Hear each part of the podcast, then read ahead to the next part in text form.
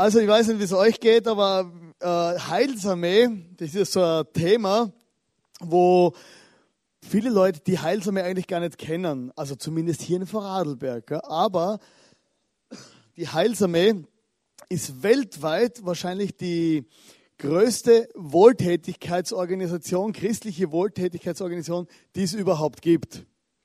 Also Heilsarmee, das ist, äh, beinhaltet äh, Menschen, die anderen Menschen helfen.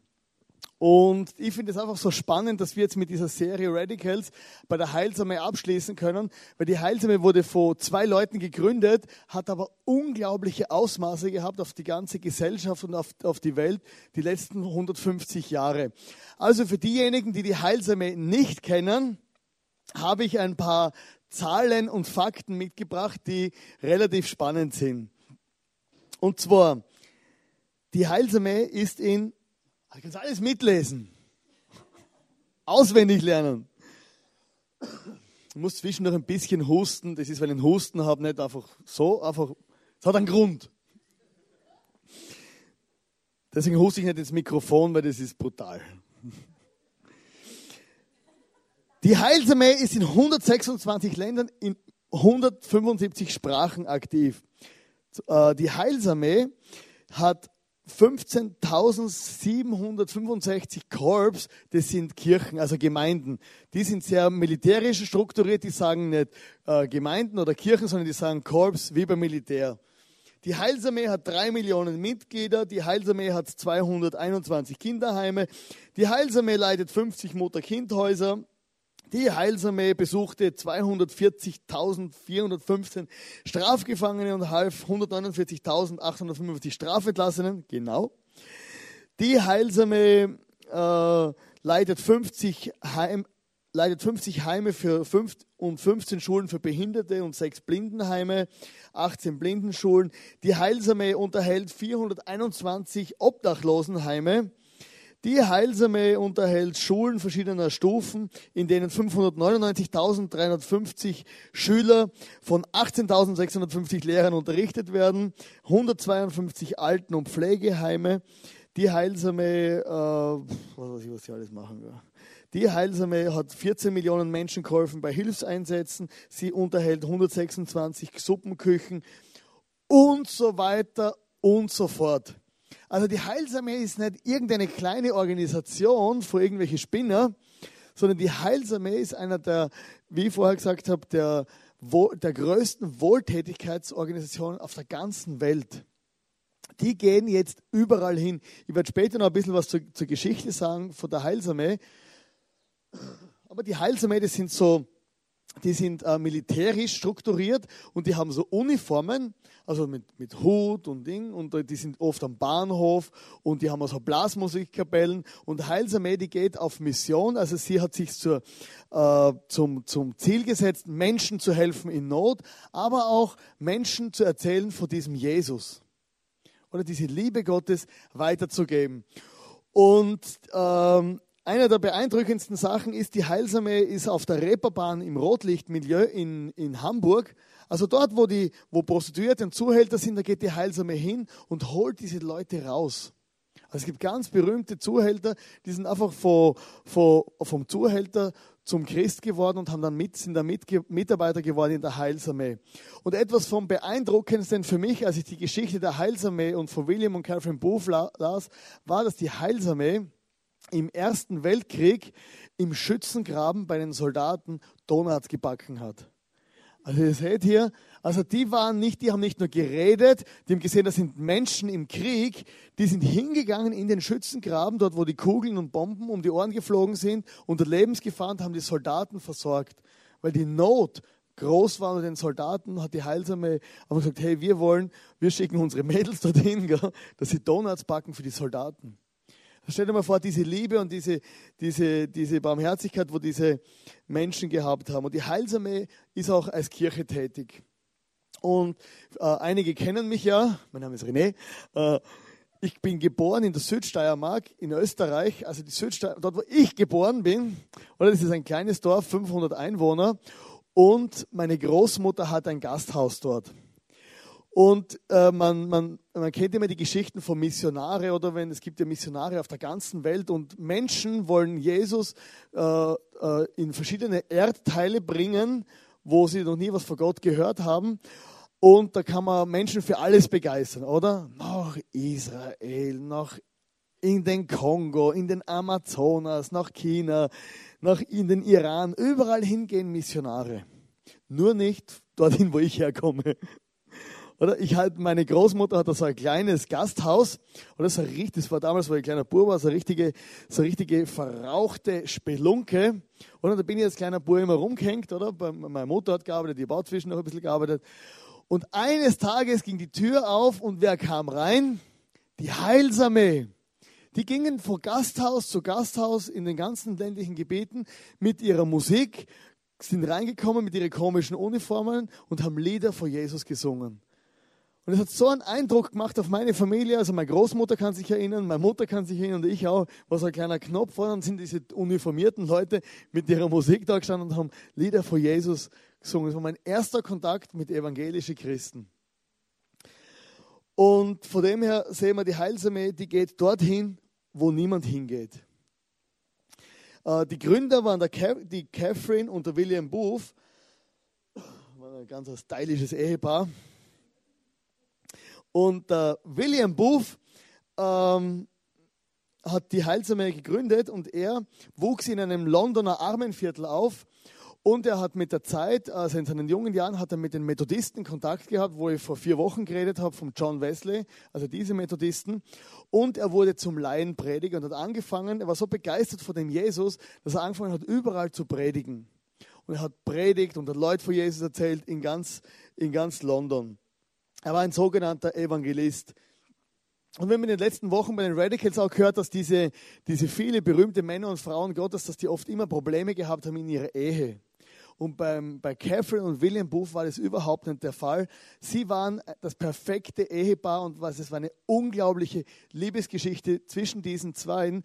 So von dem Zeitpunkt an, wo die geheiratet haben, haben sie einfach ihr ganzes Leben unter den, unter die, unter den Schutz vor Gott gestellt und gesagt, hey, unsere höchste Priorität ist Menschen vor Gott zu erzählen und dass Menschen gerettet werden. Wir wollen das tun, was Gott vor uns will. Die Frau von William Booth, die war um einiges krasser wie er. Also sie hat richtig, sie war immer unterwegs und hat gepredigt und sie war sehr eine erfolgreiche Predigerin, die Catherine Booth. Und, äh, genau. Sexy. Die Catherine, Catherine hat, hat Voll, Vollgas gegeben und sie hat bei reichen Leuten gepredigt. Damals war das so, dass man, wenn man, da war man ein sogenannter Evangelist und dann man ist irgendwo hingekommen, hat gepredigt, dann hat man eine, einen Unkostenbeitrag wie vorher bei uns eingesammelt und den hat dann der Prediger bekommen. Und deshalb haben viele Evangelisten nur bei reichen Leuten gepredigt, weil bei den Armen hat es ja nichts gegeben. Logisch. Und sie zogen rum und haben einfach ähm, und haben einfach gepredigt, haben, wollten unbedingt, dass die Menschen von diesem Jesus hören. Und William Booth war zwar ein Prediger, aber er hat irgendwie innerlich immer gewusst, irgendwas stimmt nicht, irgendwas fehlt. Er hat gemerkt, hey, ich, hab, ich, hab, ich, ich predige, ich erzähle Leute von Jesus, aber es ist letztendlich nicht, es hat was nicht gestimmt, er hat seine Berufung, seine Lebensbestimmung nicht gefunden. Und eines Nachts ging er am Abend nach Hause und er kam bei den Kneipen vorbei in Ostengland und er hat gesehen, wie die Leute betrunken sind. Er hat gesehen, wie die Leute einfach gottlos sind, wie sie nicht an Gott glauben. Er hat äh, an jemanden gesehen, also hat ganz viele schlimme Dinge gesehen dort. Und in dieser Nacht, wo er plötzlich vor dieser Kneipe gestanden ist, war es ihm, als wie wenn Gott gesagt hat, wo willst du noch hingehen? Hier vor Ort sind so viele Seelen, so viele Heiden, die Gott nicht kennen, die vom Teufel einfach kaputt gemacht werden. Und in dieser Nacht ist er völlig begeistert nach Hause gekommen und hat seiner Frau erzählt, hey, ich habe meine Berufung gefunden, meine Bestimmung, ich werde zu den Armen gehen, predigen. Und er, hat, äh, und, und er war völlig begeistert und sie hat natürlich das alles mitgemacht, aber sie hat zwei, drei Fragezeichen gehabt und zwar, sie hat sechs Kinder gehabt, das, fünfte, siebte war unterwegs und sie war ja die ganze Zeit am Predigen und sie hatte das Geld verdient. Jetzt war natürlich die Herausforderung, die Spannung, wenn sie jetzt unter die armen Leuten predigen gehen, von was werden sie dann leben? Aber sie haben gesagt, hey, das, wir lassen uns von dem nicht bestimmen. Sie wollen einfach dem Ruf vor Gott und diesem Auftrag folgen und haben angefangen, den armen Menschen in, in Ostengland zu predigen. Und das ist dann so gekommen, dass sie, die, sie haben als Ehepaar sehr effizient gearbeitet, sie waren sehr strukturiert und in ganz Ostende ist ein riesiger Auf, Aufruhr plötzlich gekommen, dass Menschen zur, zu dieser Organisation Ostlondoner Missionsgesellschaft dazugekommen sind und einfach unbedingt bei der Heilsarmee, also bei dieser Organisation mitarbeiten wollten. Also es sind arme Leute und so waren haufenweise Mitarbeiter und es ist immens gewachsen, diese ganze Organisation.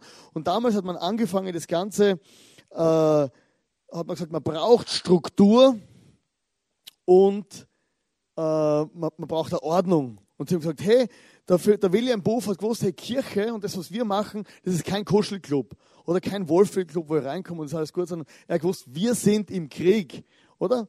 Und was braucht es im Krieg? Soldaten. Sie haben sich eine Uniform anzogen und haben gesagt, hey, wenn wir eine Uniform tragen, dann müssen wir nicht lang um einen heißen Brei reden. Wir gehen zu den Leuten als Heilsarmee und jeder weiß, was wir wollen. Oder? Ganz, ganz logisch, oder? oder? Heilsarmee Uniform, du, ich möchte mit dir über Jesus reden oder dir helfen.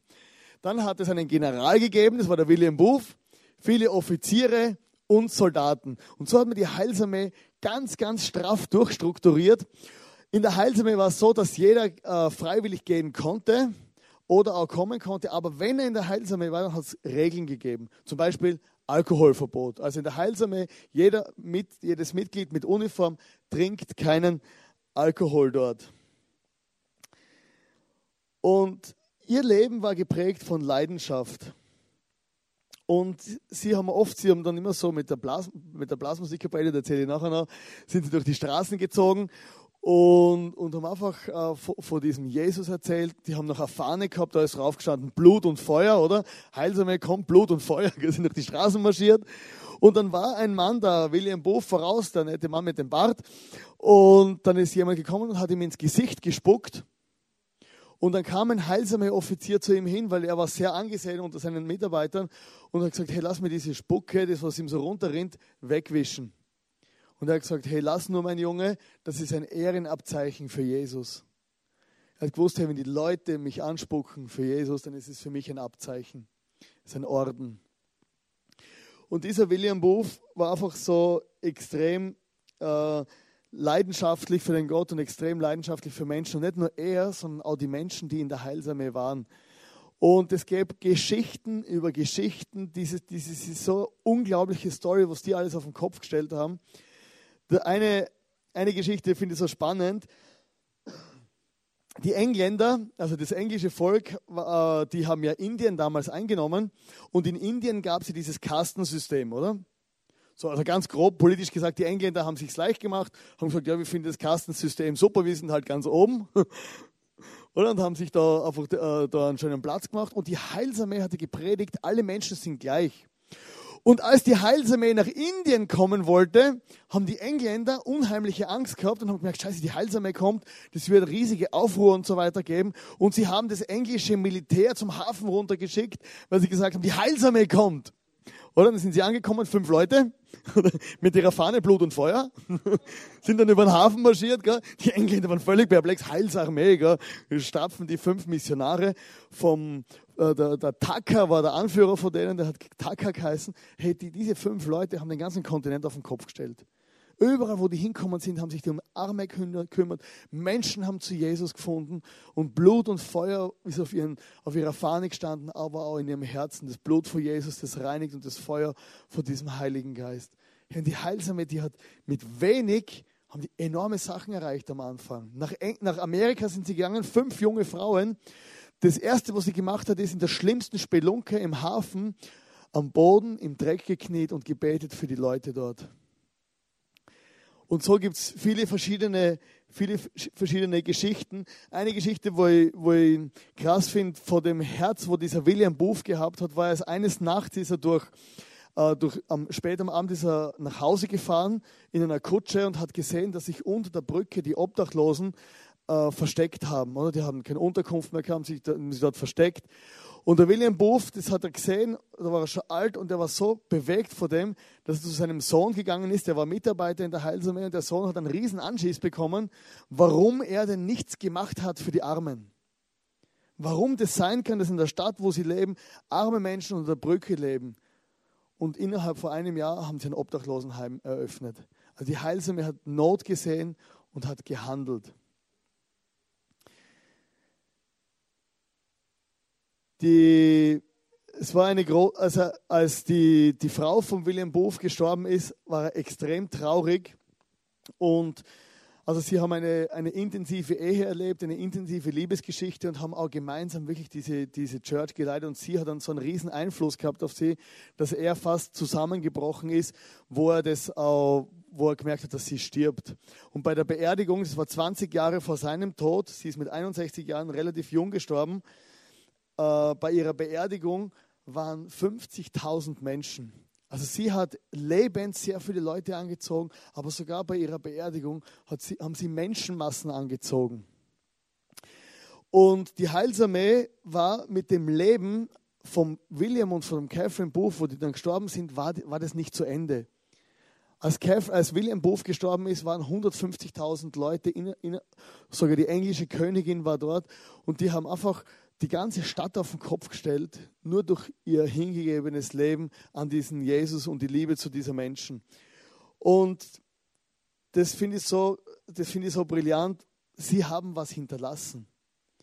Mit ihrem Tod ist ihr Dienst oder ihr Werk nicht zu Ende gewesen, sondern ist erst richtig losgegangen. Und der John Maxwell hat gesagt, ein großer Leiter zeichnet sich nicht dadurch aus, dass er selbst stark ist, sondern durch seine Fähigkeit, andere stark zu machen. Erfolg ohne Nachfolge ist Misserfolg. Und da hat man gemerkt, hey, sie, die, die Heilsame hat einfach andere Leute motiviert, ihr Leben einzusetzen für, für diesen Jesus, den sie so geliebt haben. Und für sie war nichts wichtiger, wie Menschen, dass Menschen gerettet werden. Äh, ich möchte, äh, die Heilsame ging auch neue Wege und ich möchte von, von der Bibelstelle einfach nicht die ganze, nur der Schluss vorlesen. Die zweite Folie. Da steht in 1. Korinther 9, Vers 23, den Schwachen bin ich ein Schwacher geworden, damit ich die Schwachen gewinne. Ich bin allen alles geworden, damit ich auf alle Weise einige rette. Alles aber tue ich um des Evangeliums willen, um an ihm teilzuhaben. Und diese Bibelstelle im Korintherbrief, die, ist, die sagt einfach, dass die, der, die Heilsame, der William Booth oder auch dieser, dieser biblische Gedanke ist nicht in erster Linie, dass ich, dass ich schaue, dass es mir gut geht oder dass es für meine Kultur stimmt, sondern die Heilsame hat es herausgegeben und gesagt, hey, was für neue Wege können wir gehen, dass wir Menschen für den Jesus begeistern. Und dieser William Booth hatte eine Vision, also hat sein inneres Bild und es ist zwei Seiten in dem Buch und ich möchte es kurz erklären mit ein paar Worte. Das ist dieses Bild hier. Und er hat gesagt, ich hatte eine Vision von einem Meer, wo Menschen am Ertrinken sind. Und er hat gesagt, ja, ich hörte diese Menschen, wie sie geflucht haben, wie sie geschrien haben, wie sie, wie sie keine Hilfe hatten und einfach elend abgesoffen sind. Und mitten in diesem Meer war eine Gestalt, also Jesus. Er hat gesagt, eine Gestalt. Und diese Gestalt holte diese Leute an ihrer Hand raus und setzte sie auf den Steg. Einen um den anderen. Und dann ging diese Gestalt zurück in dieses Meer, wo die Menschen am Ertrinken waren und hat diesen Menschen auf dem Steg zugerufen, äh, diesen Menschen auf diesem Felsen zugerufen, dass sie ihm helfen sollten. Und er hat gesagt, und ich habe mich gewundert, diese Leute, die gerettet worden sind, selbst aus diesem Meer raus und auf diesem Steg, auf diesem Felsen gestanden sind, waren plötzlich nur mehr mit sich selber beschäftigt, dass sie ihr Haus bauen, dass sie schöne Gottesdienste feiern. Sie waren sogar mit der Bibel beschäftigt, um theologische Diskussionen. Und sie sahen diese Menschen zwar, dass sie am Absaufen waren, sie sahen diese Gestalt, wie er, um, wie er rief, aber sie waren beschäftigt. Bessere Musik, bessere Häuser, dass wir uns noch besser fühlen, bessere Gemeinschaften und niemand streckte mal die Hand und rettete andere Menschen. Und diese Vision hat den William Booth dermaßen erschüttert, dass er angefangen hat, andere Christen zu mobilisieren, aus ihrer Trägheit aufzustehen und anderen Leuten zu helfen. Also ich weiß nicht, wie es mit dir ausschaut oder du kennst, also ich bin manchmal einfach, ich weiß, ich bin derjenige, wo auf dem, wo, wo hier gerettet ist, oder auf dem Felsen, oder ich kenne Jesus, ich weiß, dass ich in den Himmel komme, aber manchmal sind mir die Leute, wo Gott nicht kennen, egal. Ich weiß zwar, dass Jesus gestorben ist für jeden Menschen auf dieser Welt, aber ich bewege selber gar nicht mehr viel. Und diese Vision hat diesen William Booth extrem erschüttert, weil er gemerkt hat, hey, es gibt so viele Menschen, die den Gott nicht kennen. Und das war der Antrieb von dieser Heilsarmee. Und etwas war noch, was extrem war, das muss ich vorlesen, das war die Geschichte mit der Musik und, äh, und der Heilsarmee. Also damals war es ja so, dass man in der Kirche maximal vielleicht ein Klavier gespielt hat. Und der William Booth ist einmal durch seine, durch seine Lokale gezogen und, und, hat, und hat einen Matrosen singen gehört. Und dann hat er zum Matrosen gesagt, hey, du singst super und so und alles. Und der Matrose hat gesagt, William, das Lied ist schrecklich. Dieser Text ist so furchtbar. Aber William Booth hat gesehen, die Musik zieht die Leute an.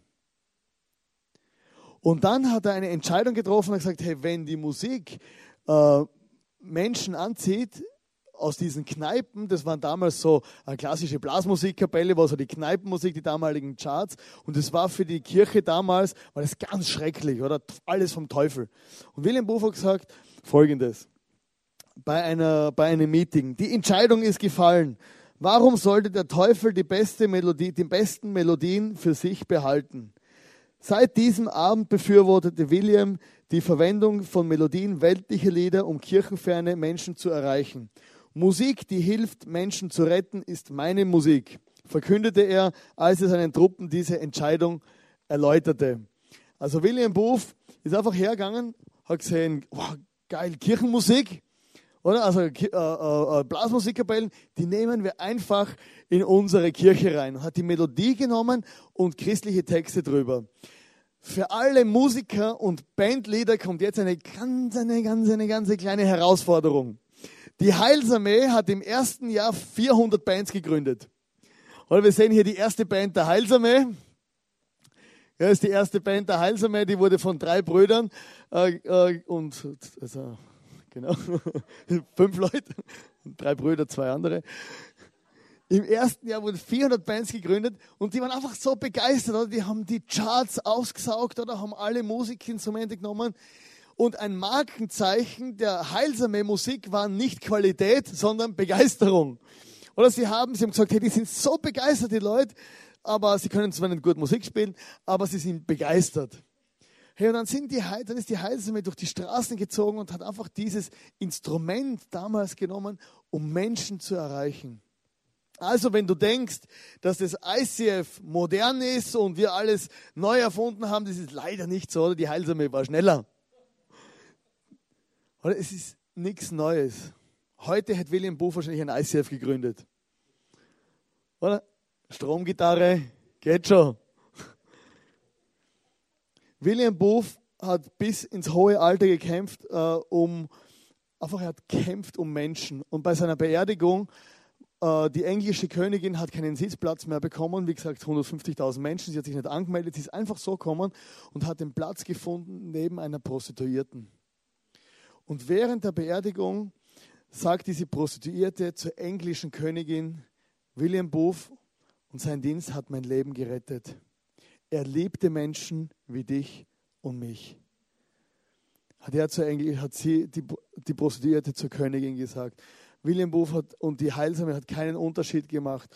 Und als er gestorben ist, ist es erst so richtig losgegangen zu dem Werk, wo ich euch vorher erzählt habe. Und sie gingen neue Wege und er kämpfte bis ins hohe Alter für die Armen. Und er ist 1912 gestorben und wir haben noch ein Video von damals mitgebracht mit ein paar Sätze von ihm.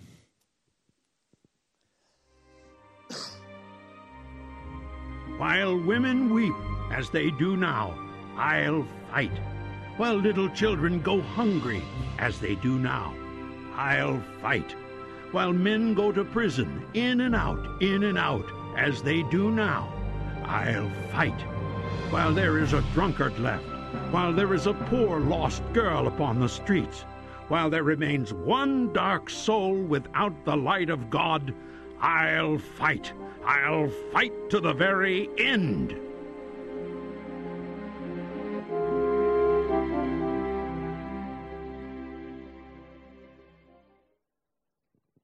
Also William Booth hat tatsächlich die Menschen bewegt. Also ich würde euch sehr empfehlen, auch diese, seine Biografie zu lesen. Man kann es nicht in Worte fassen. Aber wenn einmal 150.000 Menschen zu einer Beerdigung kommen, dann hast du was bewegt. Und es hat ein, ein London vor und nach William Booth gegeben und eine soziale christliche Arbeit vor, äh, vor der Heilsame und nach der Heilsame. Sie waren die Ersten, die ein Arbeitsamt gemacht hat. Schon Jahre bevor der Staat sich um Arbeitslose gekümmert hat, gekümmert hat war die Heilsame vorne dran. Und äh, sie sind neue Wege gegangen, wie wir das auch gehört haben von viele andere, viele andere Radicals in der letzten Zeit. Und ich möchte euch heute zwei Interviewpartner. Zuerst meine liebe Frau. Wir sind zwar nicht so alt wie William und Catherine Booth, aber wir sind ganz am Anfang und wir haben auch ein kleines Abenteuer und ich möchte gerne meine Frau interviewen.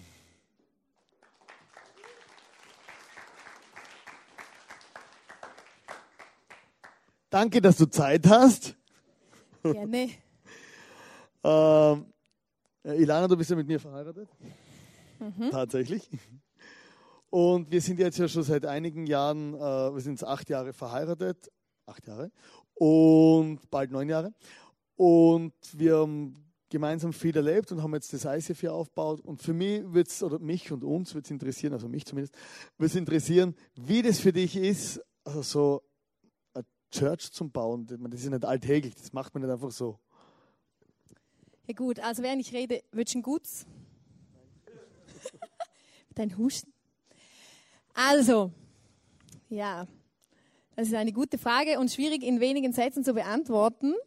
Aber für mich ähm, ist die Entscheidung, dass ich mein Leben für so etwas Verrücktes einsetzen möchte, wie Kirche bauen oder halt für diesen Gott zu leben, ist relativ früh gefallen in meinem Leben. Nämlich als ich mich mit ungefähr 16 oder 17 Jahren einfach für Jesus entschieden habe. Und für mich war immer einfach irgendwie klar, dass, dass ein Leben, das ich nur für mich selber lebe oder ja, Hauptsache mir geht es gut und so, einfach keinen Sinn und keine Erfüllung mit sich bringt. Und äh, dazu habe ich, ich habe gesagt, ich möchte ein Leben für Gott leben. Ich weiß, dass das das spannendste Leben ist überhaupt. Ich habe auch damals schon gesagt, ich möchte einen Mann Gottes heiraten, was auch immer das heißt. Ähm, aber ich wollte Heiraten einfach. Ist ja locker? Ja, ja. Ich wollte einfach einen Mann auch, wenn ich dann mal heirate, der mir vorausgeht, äh, auch im Glauben, der diese Begeisterung für diesen Jesus teilt und ich mit ihm gemeinsam irgendwie irgendwas auf den Kopf stellen kann. Und äh, eben jetzt sind wir seit drei Jahren dran, dieses ICF in Österreich aufzubauen. Wir wollten, wir wollten mal nach Peru in die Mission gehen, oder? Bevor wir geheiratet haben, hat er mich gefragt, ja, bist du bereit, mit mir überall hinzugehen? Und ich gesagt, ja. Wir wollten dann nach Peru in die Mission gehen, die wollten uns nicht. Haben wir gedacht, dann gehen wir nach Österreich. Nein. Nein, äh, Spaß.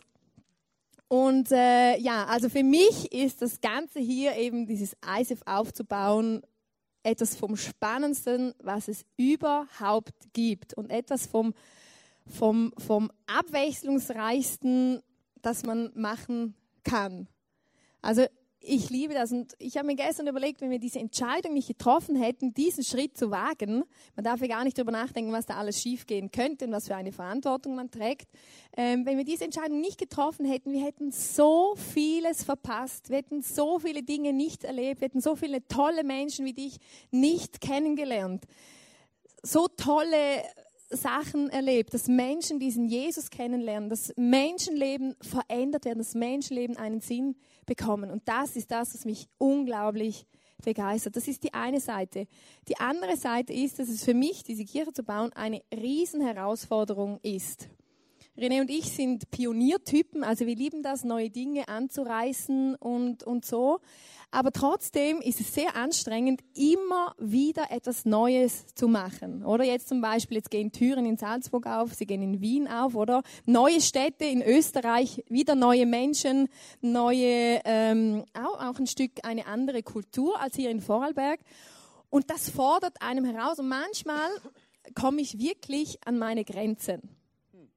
Viele wissen das zwar nicht und denken sich, ja, ja, bei der Ilana ist eh immer alles super, aber es gibt Tage, da würde ich mich am liebsten unter der Bettdecke verkriechen und sagen, ich höre das alles auf, das ist alles viel zu anstrengend, weil es gibt immer so viel zu tun. Und es ist schwierig einzuschätzen, okay, was mache ich wann, was mache ich überhaupt? Und was ich noch schwieriger finde, ist dieser emotionale Druck den man hat durch die zwischenmenschlichen äh, Beziehungen, durch Konflikte, die entstehen, wenn man in Teams zusammenarbeitet, Menschen, die gewisse Dinge anders sehen, die gewisse Dinge anders machen würden, die Dinge besser wissen und, und, und. Und ja, das ist manchmal wie so zum Zerreißen gespannt. Aber ich werde es wieder tun. Ich auch. Also äh, es ist natürlich Catherine und William Booth, die haben, genau, Catherine und William Booth, die haben äh, eine sehr intensive Ehe erlebt, auch im Dienst miteinander.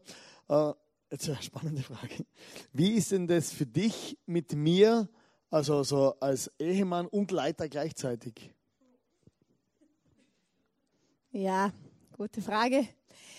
Ähm, also ich finde es unglaublich toll, dass wir dieses Projekt gemeinsam machen können, weil es ist zwar herausfordernd für eine Ehe, weil du auch gewisse Dinge anders machst als ich oder äh, anders tickst als ich. Aber es ist einfach toll, wenn man so einen Dienst gemeinsam machen kann. Man, kann. man kann gemeinsam durch diese Dinge durchgehen, man kann gemeinsam Probleme lösen. Äh, man hat immer was zu reden was, was man könnte besser machen, was ist nicht gut gelaufen, äh, was gibt es für neue Ideen und, und, und. Und das ist wirklich toll. Das schweißt, schweißt auch zusammen. Und ich denke, wenn wir so unsere letzten achteinhalb Ehejahre anschauen, ist wirklich eine unglaubliche Zeit. Und ich kann wirklich sagen, wir haben eine tolle, eine tolle Ehe. Und, und du bist für mich einfach auch ein guter Leiter. Auf der anderen Seite merke ich auch, dass du als starke Persönlichkeit da ecke ich manchmal auch ein bisschen an. Also anfangs war es für mich, oder da bin ich immer noch am Lernen, ähm, durch das du so ein Power-Paket bist, oder? Und immer große Vision und vorwärts und das müssen wir machen und da und Energie bis zum Abwinken. Ich habe auch viel Energie, aber manchmal ein bisschen weniger. Habe ich einfach lernen müssen, ähm, dass ich anders bin und auch anders sein darf. Weil ich habe dann immer versucht, ihm hinterher äh, zu hetzen, das Gefühl hatte, ich muss so sein wie er, auch wie er seine Beziehungen lebt im ICF oder wie er Dinge anpackt und ich bin da total anders. Da habe ich wie mich anfreunden müssen mit dem, dass ich einfach auch anders sein darf und dass es wirklich gut so ist. Eine unserer engsten Mitarbeiterinnen hat sogar gesagt, Gott sei Dank bist du nicht wie René. Zwei von denen, du. ähm, genau. Und aber was ich so sehr liebe an dir, ist einfach, dass du mich ähm, förderst, dass du mich immer wieder herausforderst, Dinge zu tun, die ich noch nie in meinem Leben getan habe. Zum Beispiel auf die Bühne zu gehen. Das wollte ich nie. Ich habe immer gedacht, ich kann nicht reden vor Menschen. Und, und in zwei Wochen äh, bin ich eingeladen als Guest Speakerin in München vor 1300 Menschen und wenn du mir das vor Jahren gesagt hast, hätte ich gesagt, ja, ja, ja, jeder, aber ich nicht. Ich hätte mir das niemals zugetraut. Aber durch das, dass du mich immer wieder in so Dinge reinschubst, ähm, wachse ich immer wieder über mich selbst hinaus. Und wenn man Herausforderungen durchbeißt und durchhält, dann wächst man in den verschiedensten Bereichen in seinem Leben. Also Leute, traut euch was und traut euch was zu. Und ich finde, wir ergänzen uns auch. Ja, das stimmt. Das ist auch toll. Durch unsere Verschiedenheit ergänzen du bist blond, wir uns. Ich schwarz. Schoko und Vanille. Wie siehst du eigentlich so deine eigenen Lebensbestimmung oder so in, in, in dem Gesamtpaket Familie Schubert, dieses Projekt? Ja, das ist interessant. Bei unserer Hochzeit hat der Prediger gesagt, ähm, er sieht über unserem Leben eine gemeinsame Berufung, aber er sieht auch eine einzelne, dass jeder eine für sich selber hat. Und das entdecke ich immer mehr, dass Gott auch in meinem Leben eine, wie eine, auch eine eigene Berufung für mich vorgesehen hat, die nicht gleich ist wie deine. Mhm. Und für mich ist so ein Schlüssel, einfach immer in Bewegung zu bleiben.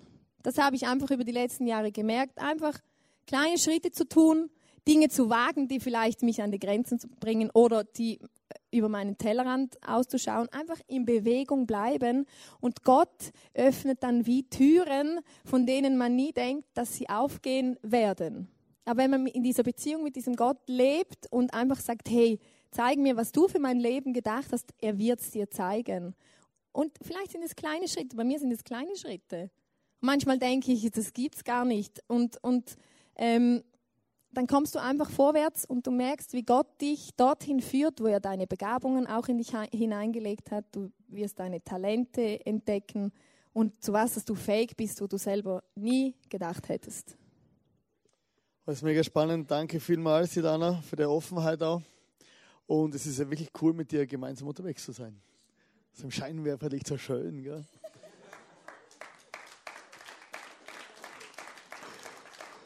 Gut. Also, ah ja, und ja, was genau, ist, ja, ja, ja, ja. Man entwickelt sich ja, oder? Was lustig ist, ein, ein Freund von uns, ähm, eben diese Entwicklung, die merkt man ja selber nicht. Und vor kurzem hat ein Freund gesagt, ja, die Ilana ist nicht mehr das Huschi von gestern.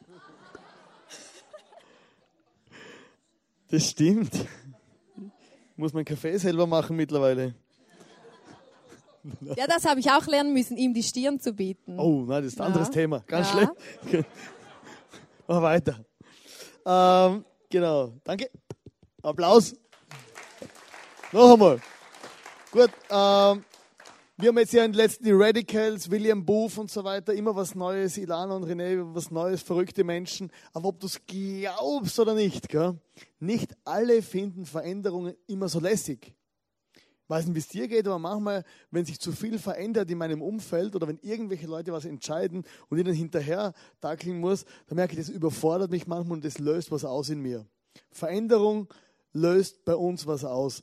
Und äh, möchte jetzt einen ganz lieben Freund von mir auf die Bühne bitten, den David Dünser. Servus. Servus David. Hallo. Das zweite Mal heute. Genau. Äh, David, wir kennen uns jetzt schon seit 15 Jahren und wir haben gemeinsam hier das ICF gestartet und das, du bist durch verschiedene Prozesse gegangen. Ich habe gemerkt, manchmal ist bei uns hat die Chemie auch, also grundsätzlich stimmt, aber es sind Sachen schwierig geworden. Und letzten, letztes Mal in der Small Group hast du was erzählt, wo ich wirklich gemerkt habe, hey, das ist tief. Und äh, dann habe ich dich gebeten, dass du das hier erzählen kannst. Ich habe es extrem cool gefunden, dass es du überhaupt so erzählt hast. Und es wäre cool, wenn du jetzt deine Geschichte von den letzten Jahren mit Veränderungen und so weiter auch jetzt hier teilen könntest. Also aufpasst, was wenn wir eben das Small Group erzählen, sonst müssen wir auf die Bühne, gell? Ja. ähm, ja, ich war vom Anfang an eigentlich dabei im ICF, vor drei Jahren schon und am Anfang eigentlich voll begeistert, und voll gefreut, dass es auf Vorarlberg kommt. Ich war in St. Gallen schon dabei und eigentlich voll motiviert da und habe mitgeschafft. Und so nach und nach, weil ich auch aus einer anderen Gemeinde eigentlich komme, habe ich mich bei so gewissen Sachen gefragt, kann man das schon so machen? Ist das schon richtig, was ICF eigentlich tut? Und so, ja, das ist irgendwie so schleichend reingekommen, dass ich so kritisch gesehen habe und gewisse Sachen einfach auch negativ gesehen habe. Also es waren so kleine und größere Sachen. Zum Beispiel ähm, habe ich René und Ilana mal eine E-Mail geschrieben und gesehen, wie schlimm dass ich das finde, dass man das Wort Scheiße auf der Bühne sieht. Geht gar nicht, geht gar nicht. Ich habe sogar gesagt, ich bin schockiert, was nicht. Jetzt hast du es auch gesagt. Ja, jetzt habe ich es auch gesagt. ähm, ja, zum Teil werden es echt so kleine Sachen, aber wir haben echt auf das irgendwie fokussiert und nur das Negative gesehen, und nur das Positive gesehen, was für ein guter Einfluss das heißt, einfach für viele junge Leute hat und das haben irgendwie wie ausblendet oder einfach nur das Schlechte zum Teil auch gesehen. Und ähm, ja, das hat auf mich einen Einfluss gehabt. Also es ist mir eigentlich nicht so gut gegangen dem Ganzen. Und es hat mir auch viel Energie auch gekostet. Ich habe mich nochmal so wohl gefühlt im ICF und das nochmal so als meine Home Church ansehen können. Und auch jetzt beziehungsmäßig mit euch oder vor allem auch mit dir, René. Also war es sicher auch nicht gerade optimal. Also ich habe trotzdem als Freund gesehen, aber trotzdem ist es irgendwie auch dazwischen gestanden. Und ja, so, so habe ich gelebt, eine Weile lang. Und dann? Was hat denn das für dich so Auswirkungen gehabt, so innerlich? Innerlich, ja, es hat mir irgendwie wie, wie so auch ein Stück weit einfach aus Leben ausgezogen. Also ich habe das einfach auch in mein Herz hineingelassen. Und da fällt mir ein Vers dazu da kann man jetzt nicht einblenden, in Sprüche 4, 23. Da steht einfach, dass, steht, dass man sein Herz echt behüten und bewahren soll. Und so Negatives einfach nicht reinlassen soll, weil es einfach das Leben aussucht und auf alle Lebensbereiche eigentlich auch einen Einfluss hat. Und ja, das hat man nicht gut da. Es ist krass, weil du bist ja eigentlich, also man hat gespürt, oder? Die kennt ihr, oder? Aber irgendwie, man ist mit seinen Gedanken, mit seinen Gefühlen, mit seinem Innenleben irgendwie alleine, oder? Man hat da, was weiß ich, was für Gedanken. Und, aber du hast ja irgendwann da so einen Turning Point gehabt, dass du aus dem wieder rausgekommen bist, dass das Leben wieder zurückgekommen ist. Vielleicht kannst du uns da noch was erzählen, wo so dein Punkt war. Ja, ich bin insgesamt ein Jahr lang auf Indonesien gegangen und habe da so eine Jüngerschaftsschule gemacht. Und da ist in einer Woche so ein alter Opa zu uns gekommen als Speaker. Und der hat über Buße geredet und hat uns aufgerufen zum Buße tun, wenn irgendwas in unserem Leben ist, was einfach nicht passt. Und ich habe dann ganz klar gespürt, dass ich einfach Buße tun muss für die kritische und für die negative Haltung, wo einfach euch gegenüber kann, am ICF gegenüber. Und dass ich da einfach, ja, Buße heißt einfach umkehren und bekennen. Und das habe ich gemacht. Und der Opa, der hat mich in den Arm genommen und wir haben zusammen. Und ich bin echt umgekehrt und habe auch Entscheidungen getroffen, um es anders zu machen und zu meine Einstellung, meine Haltung einfach verändern. Und das hat dort schon angefangen, also in YWAM, Jugend mit einer Mission. Bei der Leitung läuft auch nicht alles super, wie es halt überall ist. Und auch dort ist schlecht, Schlechtes passiert. Aber ich habe mich einfach entschieden, um mich aufs Positive jetzt zu fokussieren. Und das Positive, ich möchte das Positive sehen. Und ich habe mir fest vorgenommen, dass ich die Einstellung einfach mit heimnehme und euch gegenüber, dem ICF gegenüber, einfach die Einstellung auch so mitnehme. Und wo ich heimgekommen bin, habe ich das so gemacht. Aber meine Meinung ist irgendwie in gewissen Bereichen immer noch nicht so gut gewesen oder habe immer noch gedacht, kann man das schon so machen? Und mein Papa hat mir dann ein Buch empfohlen, obwohl er nicht gewusst hat, was, was ich denke oder was bei mir abgeht. Und das heißt, ich will meine Gemeinde zurück vom Gordon MacDonald. Und er schreibt einfach genau über so Erneuerungen in der Gemeinde und wie man damit umgehen kann, wie man damit umgehen sollte, warum das so Erneuerungen auch einfach wichtig sind. Und da fällt mir ein Zitat von Leo Bigger ein, wo er sagt, eine Gemeinde im Jahr 2013 darf nicht so ausschauen wie 1997 und darf nicht einmal so ausschauen wie 2012. Also einfach, dass so eine Erneuerung einfach in der Gemeinde wichtig ist und ja, dass er gemeint, dass es wichtig ist, dass der Impuls von der Zeit ist, was auch ein Motto vom ICF ist. Und also ja, mein Denken hat sich eigentlich radikal verändert in vielen Bereichen. Und ich kam jetzt wieder am ICF als Teilseher, kam ich als Teilseher und ja, fühle mich wieder voll wohl da. Wieder meine Home Church. Und das Buch kann man kaufen. Genau, das gibt es hinter. Das kann man erwerben, wenn man ja, wenn man auch in gewissen Bereichen Schwierigkeiten hat oder ähnlich denkt. Ja. Hey, danke vielmals für eure Offenheit, David. Das ist echt nicht selbstverständlich und nicht easy wahrscheinlich. Aber das ist extrem cool, dass du da bist und auch, dass ja, deinen Prozess gehst, gell? wie wir alle. Danke vielmals.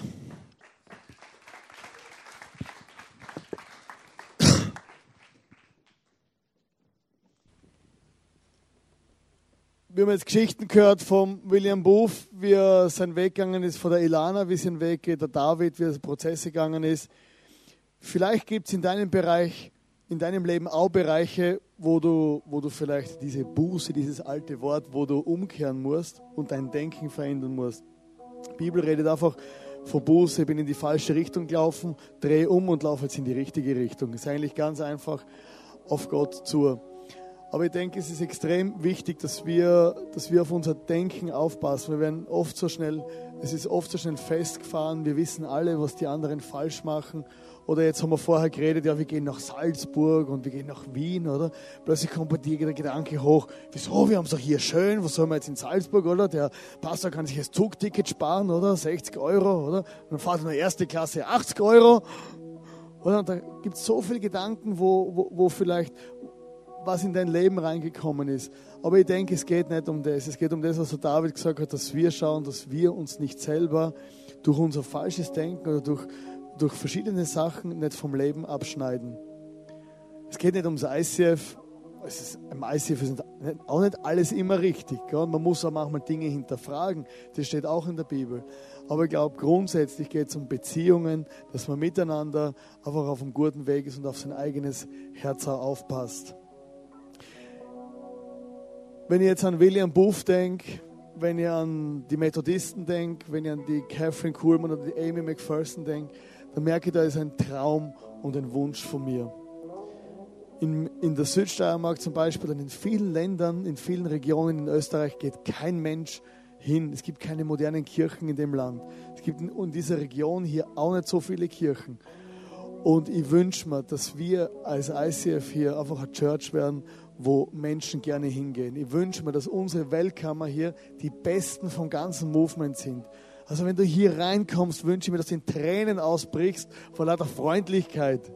Wünsche mir, dass die besten Musiker in dieser Kirche sind, dass die kreativsten Leute hier, hier sind. Es gehen jeden, jede, jedes Jahr 700.000 Menschen ins Cineplex, ins Kino, weil Menschen wollen unterhalten werden und wollen was erleben. Und ich wünsche mir, dass Menschen hier in dieser, in dieser Church Gott erleben können und von diesem Leben erfahren können. Ich weiß nicht, was dein Teil dabei ist. Vielleicht hast du Geld. Vielleicht bist du ein talentierter Musiker. Vielleicht kannst du anpacken. Vielleicht bist du einfach nur freundlich oder, oder bist ein guter Pro Programmierer im Internet. Aber frag dir mal selber, hey, was ist mein Teil in diesem Teil der Kirchengeschichte, in meiner Church, wo ich einfach Vollgas geben kann und radikal werden kann. Ich möchte zum Abschluss noch beten. Du kannst selber deine eigene, dein, deine eigene Entscheidung treffen. Kannst dann nachher gerne nach hinten gehen ins Face-to-Face. -face. Wenn du merkst, es hat mich was berührt, ich möchte vielleicht auch Buße tun, jemanden erzählen von meinen falschen Wege, kannst du gerne auch für dich beten lassen. Und ich möchte am Abschluss für uns zusammen noch beten. Und die Band kann schon auf die Bühne kommen.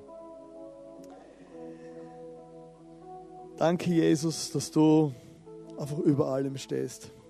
Vater im Himmel, ich danke dir, dass du wirklich, dass du da bist Jesus, Herr, und ich wünsche mir, dass wir einfach am Puls der Zeit bleiben, aber vor allem an deinem Herzschlag, Vater im Himmel. Ich danke dir, dass dein Reich kommt über unserem Leben, dass dein Wille geschieht. Und ich bitte, dass du jeden Einzelnen von uns wirklich rausholst dort, wo er sich selber vom Leben abgeschnitten hat und dass du neues, frisches Leben einschenkst. Und ich bitte Jesus, dass wir als ICF einfach einen Einfluss haben können auf die ganze Region, auf Liechtenstein, auf das Rheintal in der Schweiz, auf das Rheintal in Österreich, auf den Wald, in Montafon, im süddeutschen Raum. Jesus, ich bitte, dass viele Menschen dich kennenlernen und dass wir da einfach Vollgas geben dürfen. Amen. Ich möchte euch einfach einladen, beim nächsten Lied mitzusingen und ja, sich selber auch Gedanken zu machen.